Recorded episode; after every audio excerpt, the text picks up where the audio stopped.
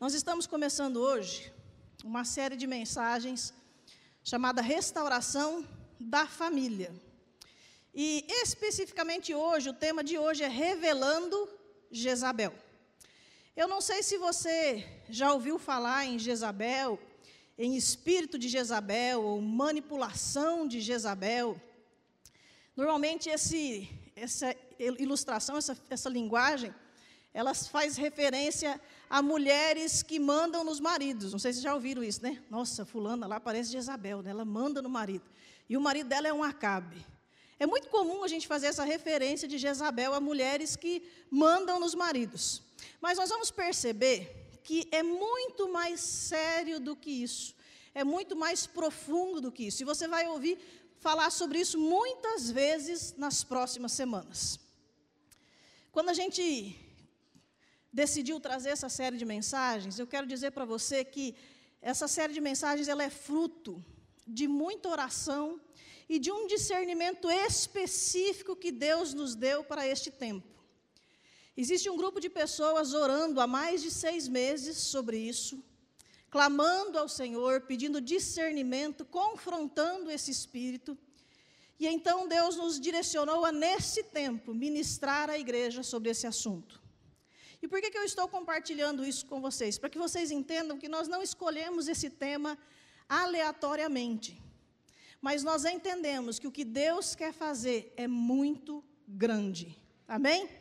Na minha vida, na sua, da igreja e da sociedade, porque as nossas vidas transformadas influenciam o meio onde nós estamos. Amém? E eu creio que Deus quer falar muito com a gente. Agora, quando a gente fala em Jezabel, talvez você pense assim: Jezabel não é aquela rainha do Antigo Testamento que foi esposa de Acabe? Isso, Jezabel foi a rainha, esposa de Acabe. Mas ela não foi só essa rainha. Jezabel é um espírito, é uma potestade maligna que agiu no Antigo Testamento. Nós temos relatos e observamos ela agindo no Novo Testamento, e esse espírito maligno age ainda hoje, inclusive nas igrejas. Talvez você fale, mas por que você está falando isso, pastora? Eu falo isso não só com base nas experiências que nós temos, mas também naquilo que Jesus disse em Apocalipse 2:20. Jesus confrontou em Apocalipse a igreja de Tiatira, dizendo: Eu tenho contra vós que toleras Jezabel.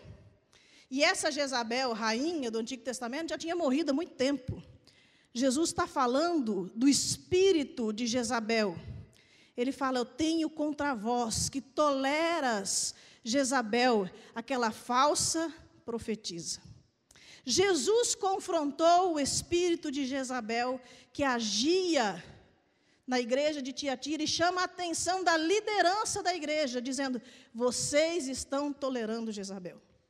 Mas nós, em nome de Jesus, não vamos mais tolerar, amém? Jezabel será destronada destronada das nossas vidas, das nossas famílias e da igreja, em nome de Jesus. Nós não toleramos mais. Mas nós estamos entrando numa batalha espiritual. E quando a gente entra numa batalha espiritual, nós precisamos discernir a natureza da batalha.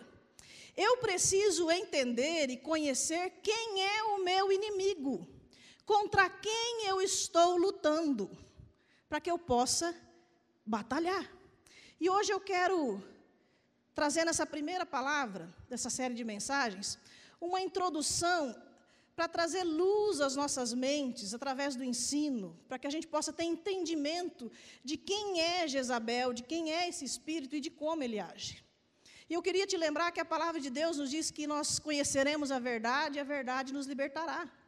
Conhecereis a verdade e a verdade vos libertará. Quanto mais verdade de Deus eu conheço, mais liberdade em Deus eu desfruto. Amém? E essa palavra da verdade nos ensina que nós não lutamos contra carne e sangue, mas contra principados e potestades. Então veja bem, de forma alguma, o nosso intuito nessa série de mensagens ou nessa noite é classificar ou julgar alguém como Jezabel ou Acabe. Não é para você ficar pensando assim, a minha esposa é uma Jezabel. O meu marido é um Acabe. O fulano lá. Não é esse o objetivo. Nós não estamos aqui para lutar contra carne e sangue, mas contra principados e potestades. Então nós não vamos ficar classificando ninguém, nós vamos confrontar esse espírito maligno. Amém? Eu queria pedir para ligar um pouquinho as luzes do, do templo, que aí se alguém estiver dormindo eu enxergo. Amém? Então acorda aí, meu irmão. Se estiver meio com sono, se ajeita aí que eu quero enxergar vocês. Amém. Obrigado. Obrigado, povo de Deus. Então nós não podemos esquecer que a nossa luta é uma luta espiritual. E a primeira vez que nós ouvimos falar desse espírito é realmente no Antigo Testamento. Um espírito de sensualidade, de manipulação, de controle, que tem como objetivo impedir o fluir da autoridade e destruir os alicerces da família. Ele monta um esquema para destruir as nossas famílias. Ele monta um esquema que impede o fluir da autoridade, enfraquece o sacerdócio, inclusive o sacerdócio do homem dentro de casa, e tem o objetivo de matar profetas. Veja bem, meu irmão, como isso é grave. Esse espírito ele quer silenciar a voz profética. Ele quer calar você como testemunha de Cristo nesse tempo, nessa terra. O espírito de Jezabel quer calar você, que fala de Cristo, que prega a verdade, você que confronta o império das trevas. Ele quer silenciar a voz profética dentro das nossas casas, na nossa família, na igreja e na nação. E quando eu falo em voz profética, você precisa lembrar que profecia é a palavra de Deus, é a direção de Deus para o seu povo, é a palavra revelada, é a verdade de Deus que confronta, que ensina, que corrige, que transforma, que direciona, que liberta. É contra essa voz que prega essa verdade que esse espírito se levanta. Agora eu quero caminhar com vocês para a gente entender, conhecer contra quem nós vamos lutar. Quem era Jezabel? Então, em primeiro lugar, eu quero apresentar para você quem era essa dona Jezabel. E eu gostaria de recomendar, como nós vamos ficar por muitas semanas falando sobre isso, a história de Jezabel ela começa a ser contada em 1 Reis, capítulo 16. E ela vai terminar lá em 2 Reis, capítulo 10, mais ou menos. E como nós vamos ficar muitas semanas estudando sobre isso, eu gostaria de sugerir que você lesse esses textos, que você estudasse, que você entendesse aquilo que nós estamos pregando aqui. Nós não vamos ter tempo de ensinar todos os textos, de ler todos os textos, alguns capítulos são bem longos. Então, se você tem interesse realmente de entender mais profundamente, faça o seu estudo em casa, Leia esses versículos, começando lá em 1 Reis 16. E eu quero ler com vocês 1 Reis, capítulo 16, versículo 29 ao 33.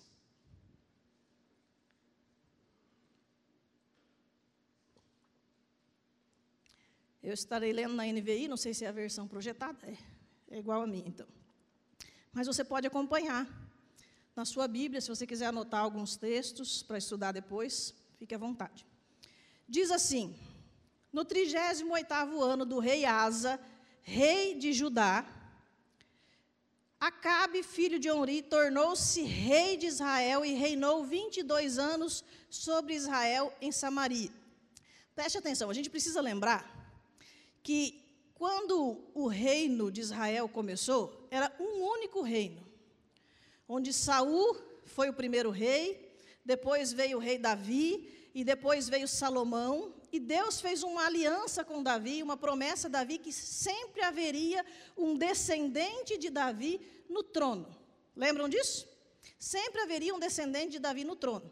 Porém, com o pecado de Salomão, Deus diz a Salomão que vai dividir o reino. E então, quando o filho de Salomão assume o trono, Deus divide esse reino em reino do norte e do sul, o reino de Israel e o reino de Judá o reino de Judá permanece sendo governado sempre por um descendente de Davi. Então, a dinastia de Davi permanece no reino de Judá. Porém, no reino de Israel, haverão outros reis, e algumas vezes permanecem algumas dinastias por algumas gerações, mas aí troca de rei. Então, em Israel, nós não temos a dinastia de Davi. A dinastia de Davi está em Judá. Então, vamos continuar no texto. Acabe, filho de Onri, fez o que o Senhor reprova, mais do que qualquer outro antes dele. Ele não apenas achou que não tinha importância cometer os pecados de Jeroboão. Quem era Jeroboão? Foi o primeiro rei de Israel quando os reinos se dividiram. E a Bíblia diz que Jeroboão levou o povo a pecar contra Deus. Então Acabe seguiu na mesma linha. Jeroboão, filho de Nebate, mas também se casou com Jezabel, filha de Etbaal, rei dos Sidônios, e passou a prestar culto a Baal e a adorá-lo. No templo de Baal, que ele mesmo tinha construído em Samaria, Acabe ergueu um altar para Baal fez também um poste sagrado. Ele provocou a ira do Senhor, o Deus de Israel, mais do que todos os reis de Israel antes dele. Então, Acabe não só levou o povo a pecar contra Deus, como o primeiro rei de Israel fez, mas tem um agravante: ele se casa com Jezabel, filha de Etbaal, rei dos Sidônios. Jezabel significa Baal exalta, ou Baal é marido. Esse é o significado do nome de Jezabel. E ela era, era filha de Etbaal, rei dos Sidônios. Etbaal significa homem de Baal, ou sacerdote de Baal. Essa era a esposa de Acabe, uma princesa dos Sidônios, que tornou-se rainha de Israel.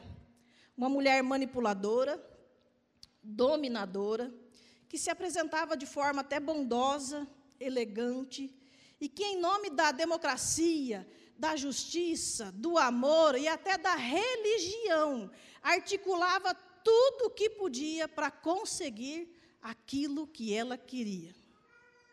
Uma pessoa que manipulava a situação, usando inclusive o nome de Deus, nós vamos ver isso, para conseguir o que ela queria. Eu queria te lembrar que o espírito de Jezabel não tem sexo. Ele não é obrigatoriamente um espírito que age só em mulheres. Mas, embora ele não tenha sexo, ele tem uma missão: usurpar a autoridade de quem é de direito. Usurpar, usurpar a autoridade de quem deveria de exercer a sua autoridade de forma legítima e livre. Esse é o objetivo desse espírito. Mas quem eram os deuses de Jezabel? A religião de Jezabel, ela surgiu ainda no Gênesis com Nimrod. Nimrod é a quarta geração após o dilúvio. Foi o primeiro rei após o dilúvio. Descendente de Cã, o filho amaldiçoado por Noé. Você vai encontrar referências sobre Nimrod em Gênesis e em 1 Crônicas. Nimrod, ele é o filho, ele é descendente do filho que Noé amaldiçoou. Vocês lembram dessa história? Que Noé se embriagou e ele deitou na sua tenda nu, e o filho Cã desonrou o seu pai, expôs a vergonha do seu pai. E então Noé amaldiçoa esse filho.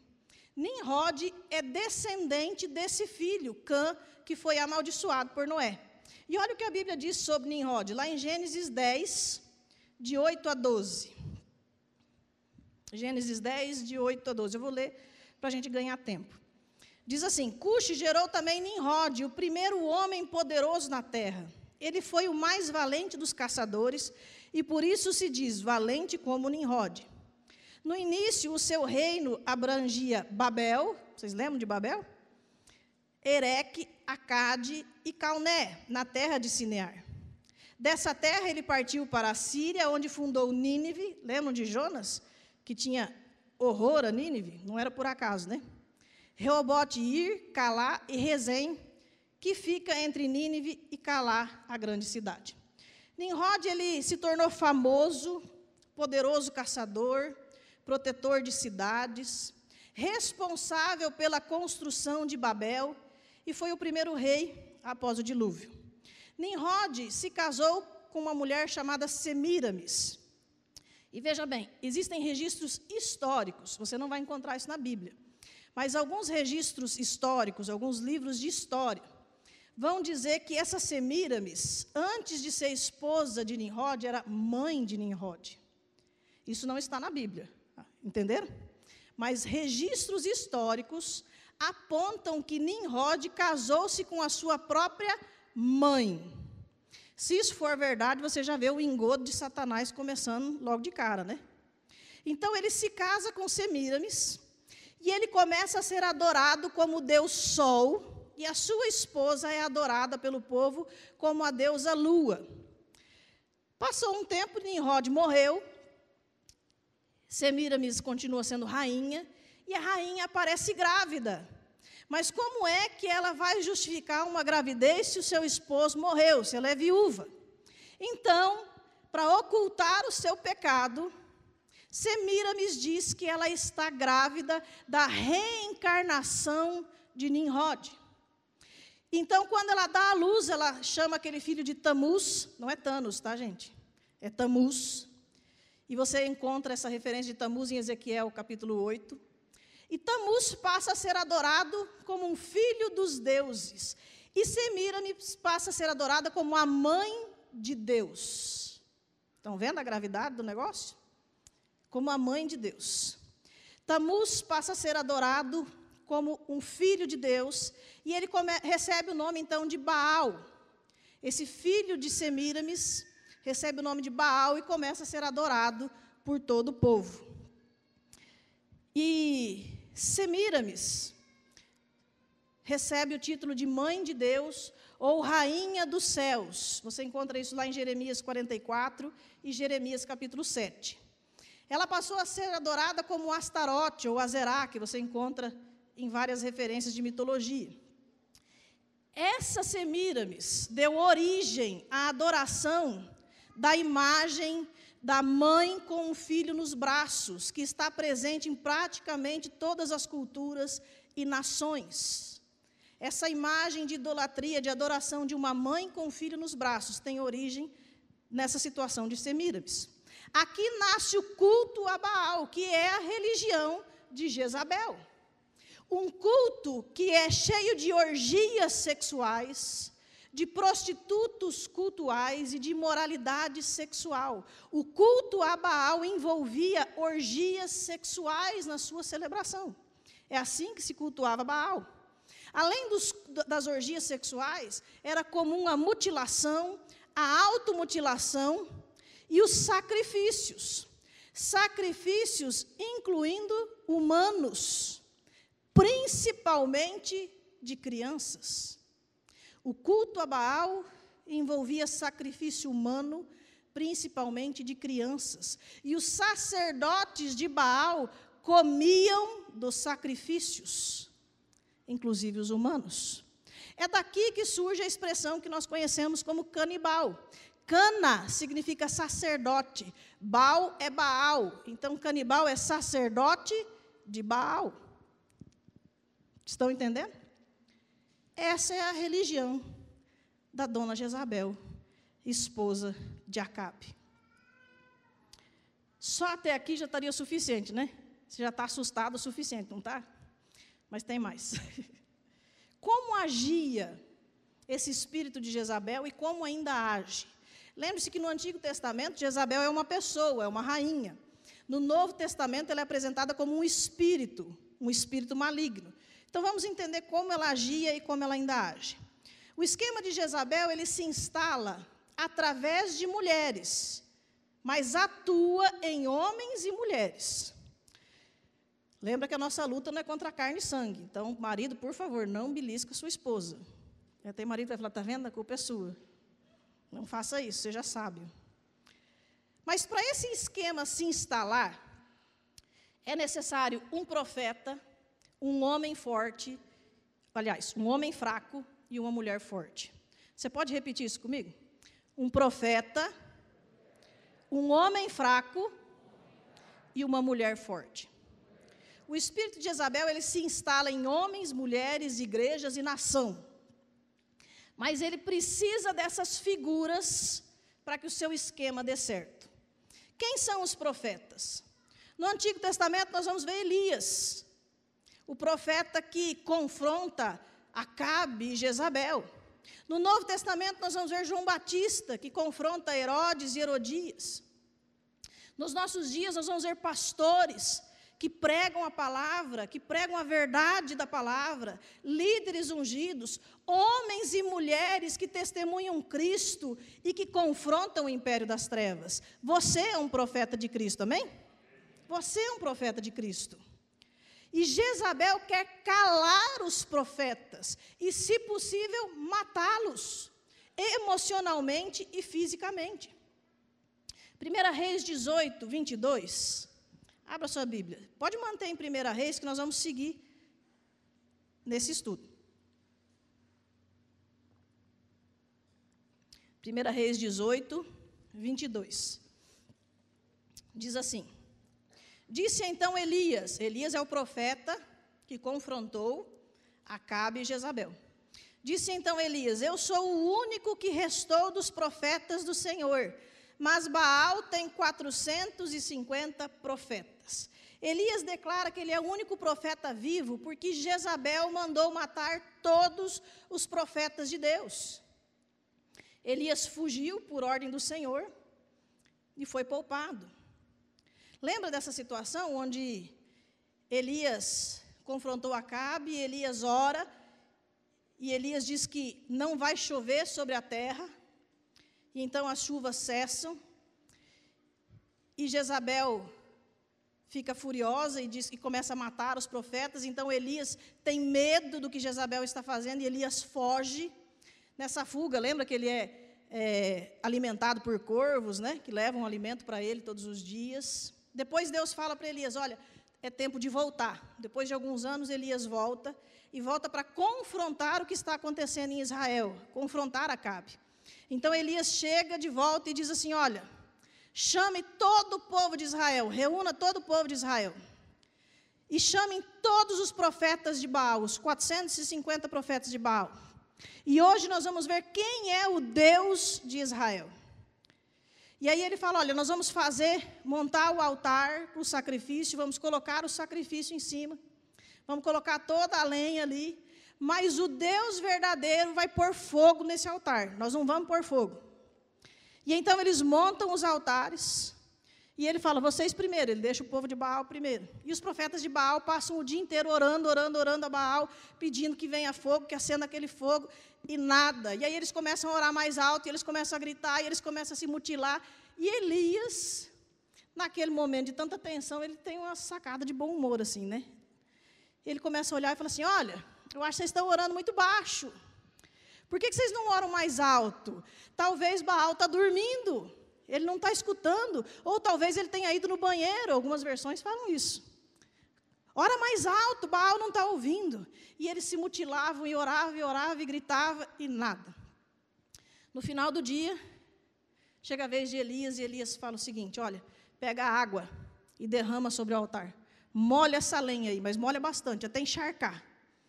Então eles molham toda aquela lenha, todo aquele altar, e ele faz uma oração simples. Ele diz: Senhor, mostra para este povo que há Deus em Israel. E o fogo pegou naquela lenha molhada, secou a água e queimou todo o sacrifício. E então o povo de Israel começa a adorar a Deus, se humilhar, pedir perdão. E Elias não só humilha os profetas de, de, de Baal, como ele mata os profetas naquele dia. E então ele ora de novo e pede a Deus que envie chuva. Que envie chuva. E aí você conhece a história, né? Do, do servo de Elias que vai lá fora e fala: Olha, eu vejo só uma pequena nuvem do tamanho da mão de um homem. E Elias fala: Esse é o sinal que a chuva de Deus está vindo. E então Acabe vai para casa, com toda essa confusão. Acabe vai para casa e olha o que acontece. 1 Reis, capítulo 19, versículo de 1 a 4.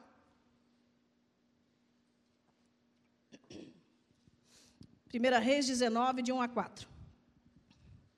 Ora, Acabe contou a Jezabel tudo o que Elias tinha feito e como havia matado todas, todos aqueles profetas à espada.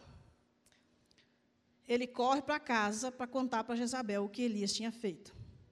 Por isso Jezabel mandou um mensageiro, preste atenção nisso. Jezabel não vai falar com Elias, ela manda um mensageiro a Elias para dizer-lhe que, que os deuses me castiguem com todo rigor, se amanhã, nesta hora, eu não fizer com a sua vida o que você fez com a deles. Elias teve medo. Jezabel impõe medo. Jezabel é manipuladora, controladora, dominadora, e ela põe medo sobre o profeta de Deus. Elias teve medo e fugiu para salvar a vida. Em Berseba de Judá, ele deixou o seu servo e entrou no deserto, caminhando um dia. Chegando a, a um pé de giesta, sentou-se debaixo dele e orou, pedindo a morte. O profeta de Deus que tinha acabado de envergonhar todos os profetas de Baal, o homem que orou com autoridade, dizendo: Deus mostra para eles que há Deus em Israel, agora está fugindo, está com medo e quer morrer. Esse é um pouco, é uma porção do que o espírito de Isabel tenta fazer. E ele diz: Já tive o bastante, Senhor. Tira a minha vida, eu não sou melhor do que os meus antepassados. Meus irmãos, tem muito pastor, tem muito líder desistindo do seu ministério e desistindo da própria vida por conta da ação desse espírito maligno. Esse espírito faz cristãos retrocederem, desistirem. Ele desmotiva os líderes. Ele amedronta. Mas nós não podemos nos calar. Nós não podemos aceitar que esse espírito continue agindo nas nossas vidas, na nossa família e na nossa igreja. Deus está levantando novos Elias para esse tempo, amém? Você é um Elias para esse tempo. Nós somos voz profética e nós não vamos nos calar.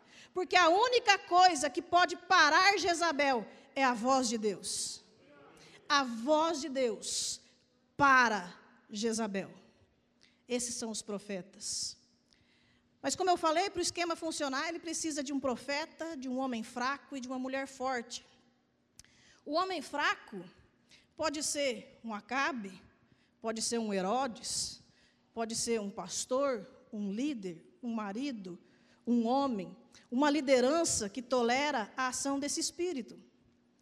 É o espírito pacífico do esquema de Jezabel, é o espírito passivo. Quando Elias confronta, humilha e mata os profetas de Baal, Acabe corre contar para Jezabel. Quando as coisas não dão certo, o rei de Israel corre para casa chorar para a esposa. E tem uma, uma na, na sequência, quando você lê, você vai encontrar uma história onde é, Acabe estava olhando para o seu reino e ele olhou para o lado do palácio e viu um terreno ali e falou assim: Ah, acho que eu vou fazer uma horta ali. Deu vontade de construir uma horta. Só que aquela terra pertencia a Nabote, um servo de Deus.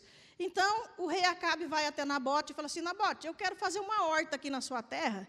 Então você, por favor, é, me vende a sua terra, eu quero comprar a sua terra. E Nabote fala para ele: Olha, meu rei, Deus me livre de vender a minha terra para o Senhor, porque ela é herança da minha família. E era a direção de Deus de que o povo não se desfizesse da sua herança. E Nabote era um homem de Deus, era um servo de Deus, era um homem íntegro. Então ele diz ao rei, ao rei: Eu não posso fazer isso. Eu não vou me desfazer da herança da minha família.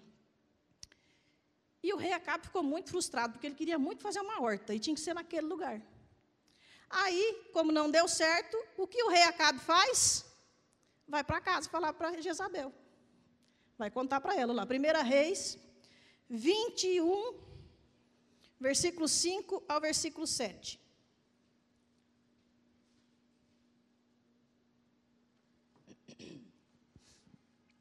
Jezabel, sua mulher, entrou e lhe perguntou: por que você está tão aborrecido?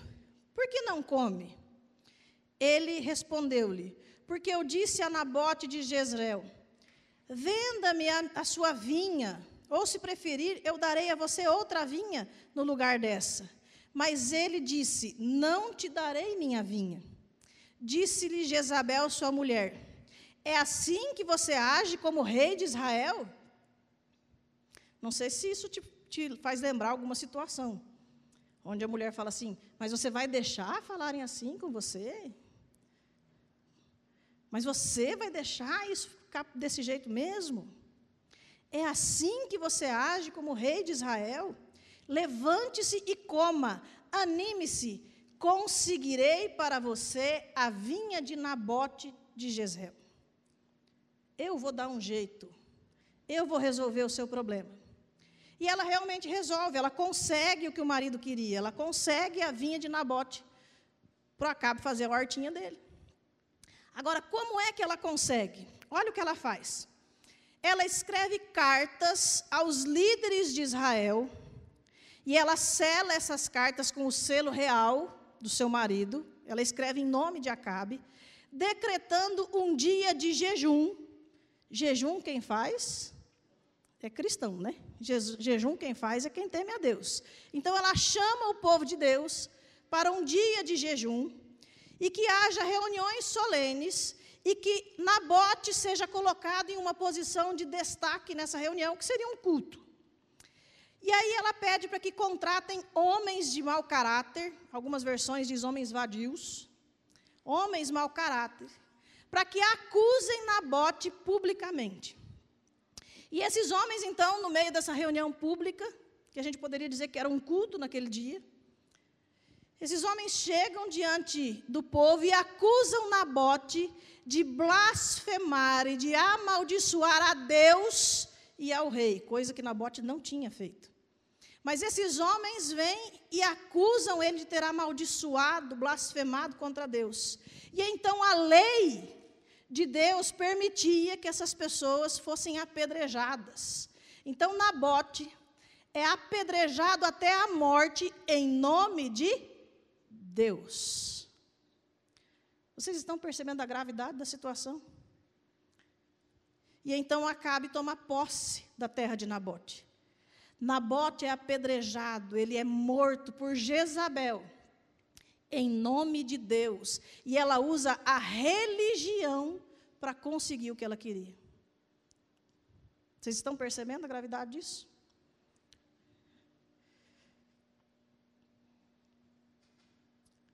Jezabel realiza o desejo de Acabe, manipulando, mentindo, acusando, usando o nome de Deus, usando a religião, usando uma falsa espiritualidade que interfere na estrutura da igreja. 1 Reis 21 a 25 diz assim: Nunca existiu ninguém como Acabe, que pressionado por sua mulher Jezabel, vendeu-se para fazer o que o Senhor reprova. Acabe era manipulado por Jezabel, mas nem por isso ele era inocente. Na verdade, essa influência maligna, ela se instala por conta dos Acabes, por conta do homem fraco. E quando eu falo homem fraco, eu estou falando de uma figura de autoridade. Por conta da figura de autoridade que é frágil, que é fraca. As portas para esse espírito são abertas por uma autoridade legítima, por alguém que tem direito a exercer a autoridade em um determinado local, seja na casa, na igreja, na sociedade, mas que permite que Jezabel se instale. Ela usa o espaço que é cedido. E, meus irmãos, não existe espaço espiritual vazio. Não existe espaço espiritual vazio. Quando nós não ocupamos o lugar que nós deveríamos, outra coisa vai ocupar. Quando Deus não ocupa o lugar que é dele, outra coisa vai ocupar. Se você não ocupa o seu lugar espiritual na sua família, Jezabel vai ocupar. Alguém já disse que demônio é um anjo fora do lugar. Eu sei que isso é forte. Mas não exercer o nosso papel não é só omissão, é permitir que o plano de Satanás dê certo dentro da nossa casa. E é interessante porque Jezabel ela é sutil. Ela usa um manto de invisibilidade, ela se esconde atrás de uma liderança legítima, mas uma, uma liderança permissiva, que autoriza a sua ação. Ela é responsável pela morte de Nabote, mas ela não aparece em momento nenhum. Ela usa religião, ela usa fé, ela usa homens mau caráteres, ela usa o nome de Deus para conseguir o que ela quer, mas ela está nos bastidores, só articulando, manipulando, influenciando, mas ela mesma não aparece. E o objetivo da palavra dessa noite é revelar Jezabel. É trazer à luz aquilo que está em oculto. Ela é responsável pela morte de Nabote, mas não aparece em momento nenhum. Ela se esconde atrás da religiosidade, levando as pessoas a achar que estão fazendo a vontade de Deus. Se apresenta de forma sutil, se esconde, e é função do profeta expor esse espírito. É interessante que o espírito de Jezabel ele pode se manter calado, inativo, dentro de uma família, dentro de uma igreja, numa nação, por muitos anos, até conseguir que alguém com autoridade legítima seja permissível e manipulável, dê espaço para ele agir. Aí ele vai agir com força. Mas além do homem fraco, para esse esquema funcionar, precisa de uma mulher forte. E esse é o espírito ativo do esquema. É Jezabel no Antigo Testamento, Herodias no Novo, Hoje são mães, esposas, líderes, não exatamente mulheres, pode agir também em homens, mas se utiliza de uma figura feminina para montar esse esquema. Vocês estão entendendo que o espírito de Isabel ele age como um todo, em homens, mulheres, jovens, adultos, crianças. Porém, ele se utiliza de figuras para se instalar, de um profeta, por que, que tem a figura do profeta? O profeta é quem abre a porta para Jezabel? Não, o profeta é quem Deus levanta para confrontar esse espírito. Porque sempre que nos vem um problema, Deus já nos dá a solução. Amém? Sempre que nós temos algo para enfrentar, Deus já nos dá a solução. E essa mulher forte é o espírito ativo do esquema. Esse espírito vai usar essa figura para se infiltrar e calar a liderança e tentar matar os profetas.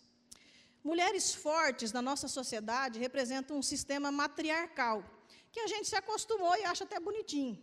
É aquela mulher que é forte, que é guerreira, que administra a casa, que toma as decisões, que faz tudo. E é um sistema muito comum nos nossos dias. Mas, meus irmãos e minhas irmãs, eu quero falar em especial para as mulheres aqui. Não se engane, isso não é projeto de Deus. Isso não é projeto de Deus.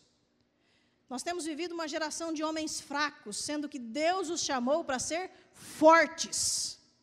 Nós temos vivido uma geração onde mulheres oram pelos seus filhos todas as noites antes de dormir, porque os homens não oram.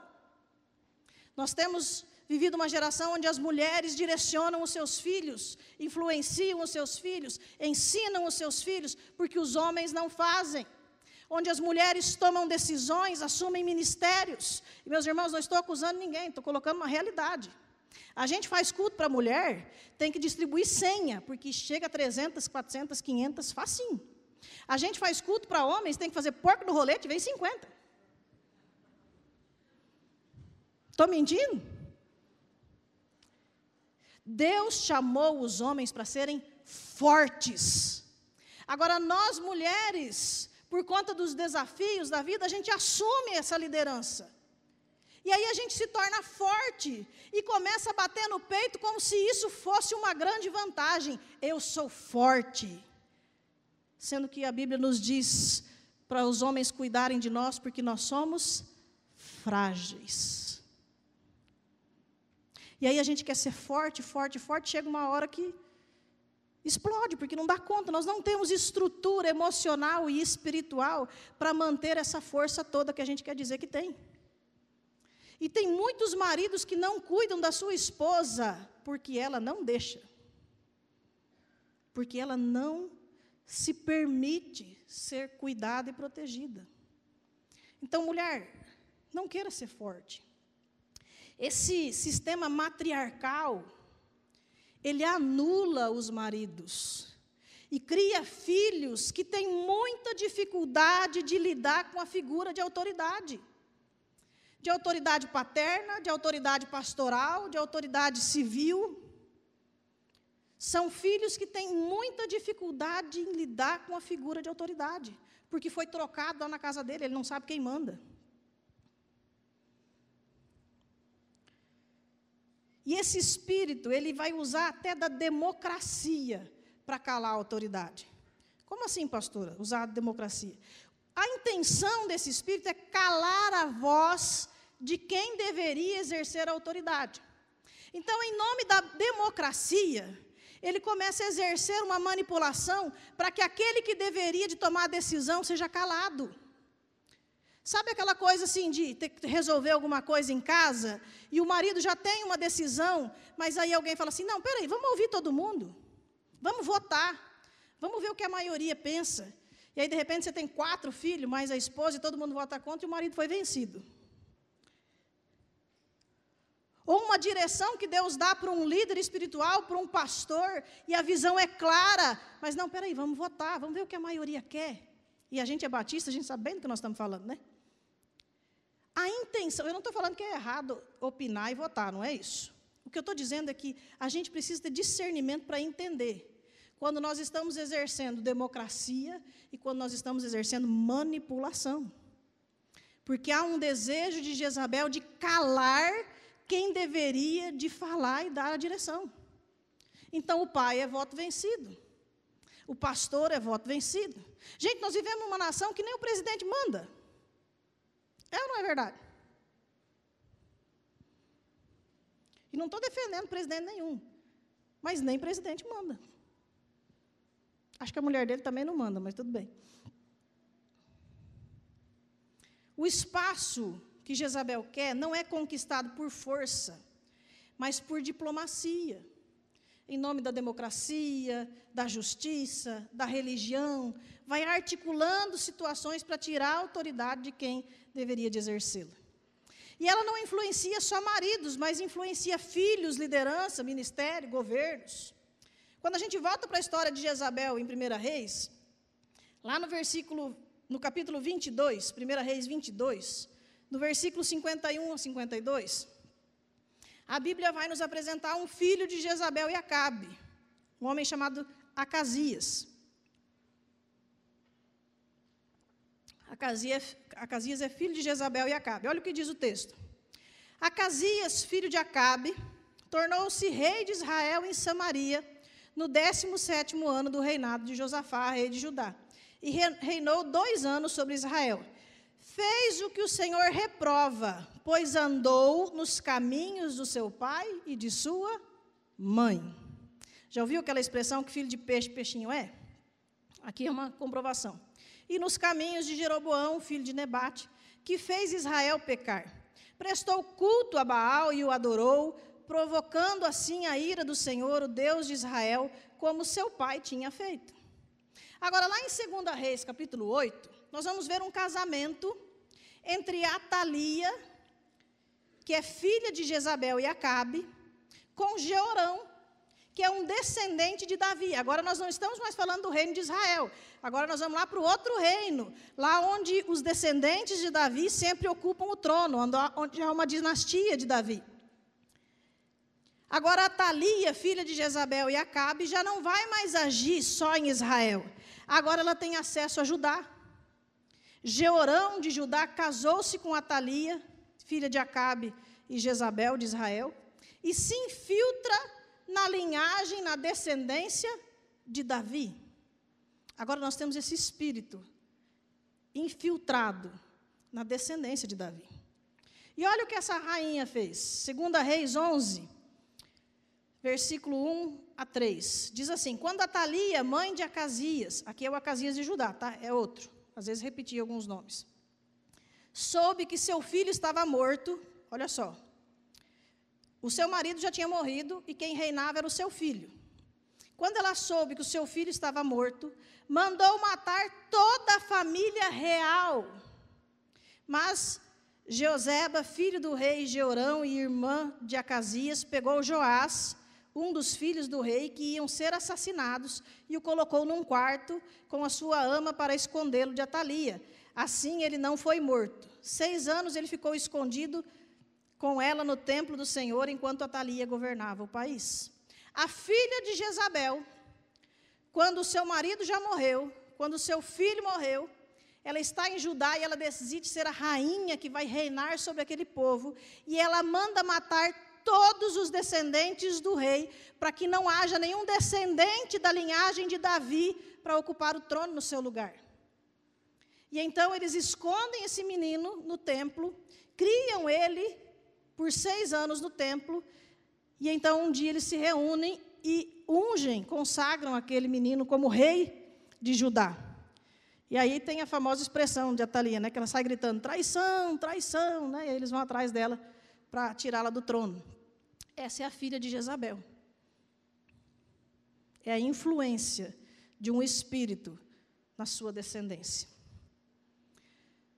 Meus irmãos, o espírito de Jezabel ele continua agindo.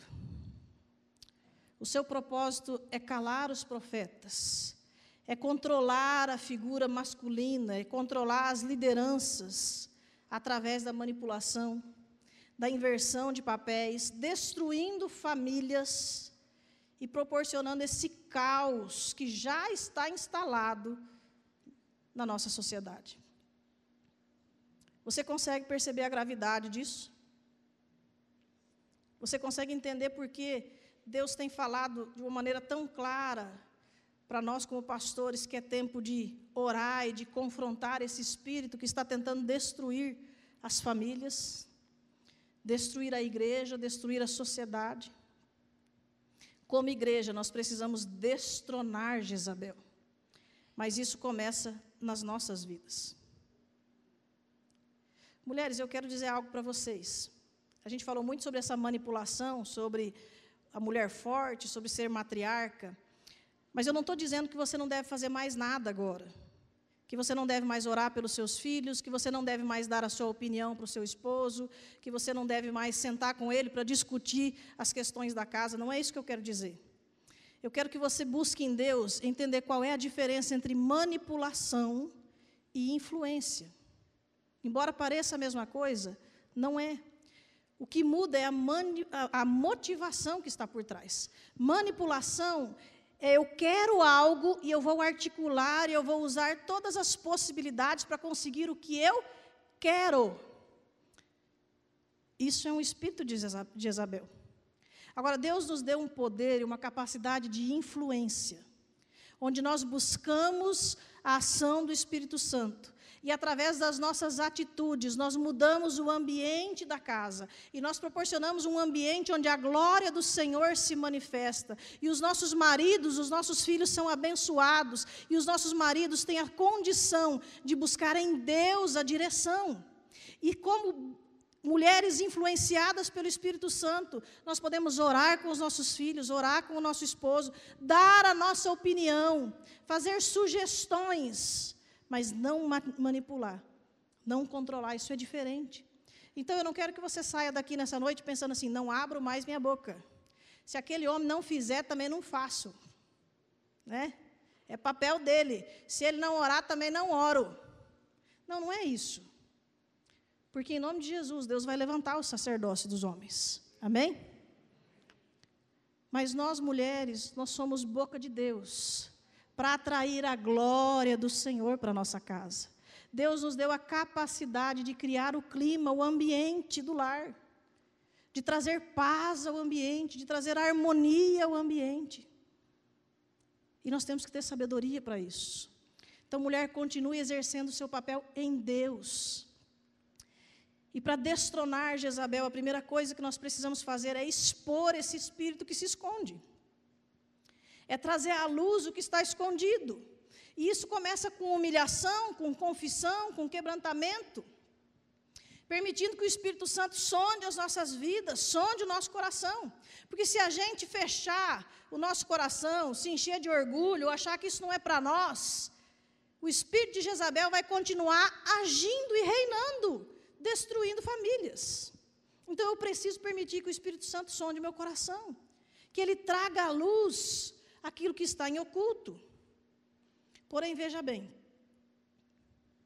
só quando Acabe morre que Jezabel é destronada. Não é para matar seu marido, tá, irmã? Em nome de Jesus.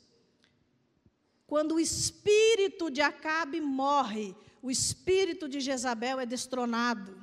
Então, o segredo para destronar Jezabel é colocar Acabe no lugar dele. Homens, é com vocês. Quem vai destronar esse espírito dentro da sua casa, na igreja e na nação são vocês. Amém? Os homens podem dizer amém? É com vocês. Esse esquema, ele está ativo. Agora eu queria que você pensasse: ele está ativo na sua vida? Esse esquema está ativo na sua casa? Talvez não hoje, mas talvez você tenha sido criado dentro desse esquema. Talvez hoje, no lar que você vive, não é assim. Mas talvez você foi criado nesse esquema de Jezabel. Há resquícios disso na sua vida? Nós vamos ouvir nas próximas mensagens que Jezabel, mesmo depois de morta, ela respinga seu sangue nas paredes para contaminar estruturas, para contaminar estruturas de famílias. Eu queria que você fechasse seus olhos e que você pedisse ao Espírito Santo para mostrar para você se esse esquema de alguma forma está ativo na sua vida, na sua família, no seu ministério. Mas tudo começa com arrependimento e confissão. Então comece a pedir, Espírito Santo, esse esquema está ativo na minha vida. De alguma forma, tem a influência desse espírito na minha vida, na minha criação, na minha casa, na vida dos meus filhos, no ministério que eu exerço, na forma como eu me relaciono com Deus, na forma como eu entendo a administração das coisas de Deus. Eu consigo aceitar completamente a direção do Espírito Santo, ou eu tenho uma tendência de querer fazer as coisas do meu jeito, de conseguir dar um jeitinho, de manipular as coisas para conseguir o meu objetivo. Ou talvez eu seja totalmente omisso, passivo, na liderança que eu deveria exercer. Sou manipulável. Ah, Espírito Santo, traz luz. Traz luz, Senhor. Traz luz aquilo que está em oculto. Traz luz sobre as trevas. Revela, Senhor. Revela, Senhor. Hoje nós queremos revelar a ação desse espírito. Nós estamos confrontando esse espírito maligno para declarar que todo controle, todo domínio e toda autoridade são do Senhor. Do Senhor sobre as nossas vidas, do Senhor sobre essa igreja, do Senhor sobre a nossa nação. Nós não aceitamos nada nem ninguém nos controlando. Somente o Espírito Santo de Deus nos dirige, Senhor. Nos dirige, Senhor. Espírito Santo, traz luz traz luz. Senhor, nós pedimos perdão. Nós pedimos perdão a Deus, porque talvez por muito tempo esse Espírito agiu em nossas vidas, escondido, de forma sutil, camuflado, mas nos influenciando.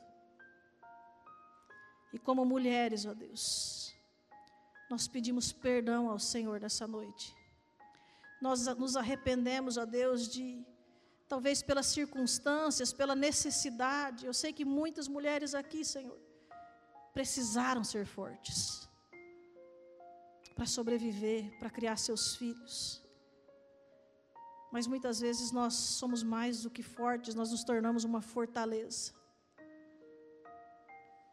e começamos a permitir que um espírito de manipulação venha agir em nossas vidas. E nós pedimos perdão, ó Deus. Perdão e nós assumimos diante do Senhor nessa noite a nossa fraqueza, a nossa fragilidade, as nossas limitações. Ah, Paizinho, cuida de nós, como vaso mais frágil, como as mulheres delicadas, que precisam ser protegidas, amadas e cuidadas. Nós te pedimos perdão, a Deus, por muitas vezes tirar a autoridade dos líderes, dos líderes da nossa casa, dos líderes da nossa igreja, talvez do trabalho, na sociedade. Perdão, Senhor. Perdão por toda manipulação, por toda tentativa de que as coisas sejam do nosso jeito. Perdão, Senhor. Perdão, Senhor. E hoje nós renunciamos toda manipulação e todo controle.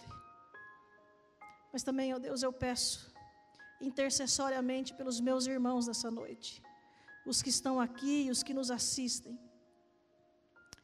Deus, o Senhor os fez fortes, o Senhor os fez valentes. Mas o inimigo tem amarrado os valentes e aí fica fácil destruir a família. Mas nessa noite, ó Deus, eu peço que o Senhor envie os teus anjos de guerra anjos ministradores, quantos forem necessários, e quebre essas correntes e solte esses valentes em nome de Jesus. Levanta os sacerdotes do lar, levanta, Senhor, nós devolvemos a eles a autoridade que lhe é devida. E clamamos ao Senhor, sustenta os líderes das casas, sustenta os líderes dessa igreja, sustenta os líderes dessa nação. Ó oh, Senhor, completa a boa obra que o Senhor começou em nós. Em nome de Jesus. Amém, Senhor.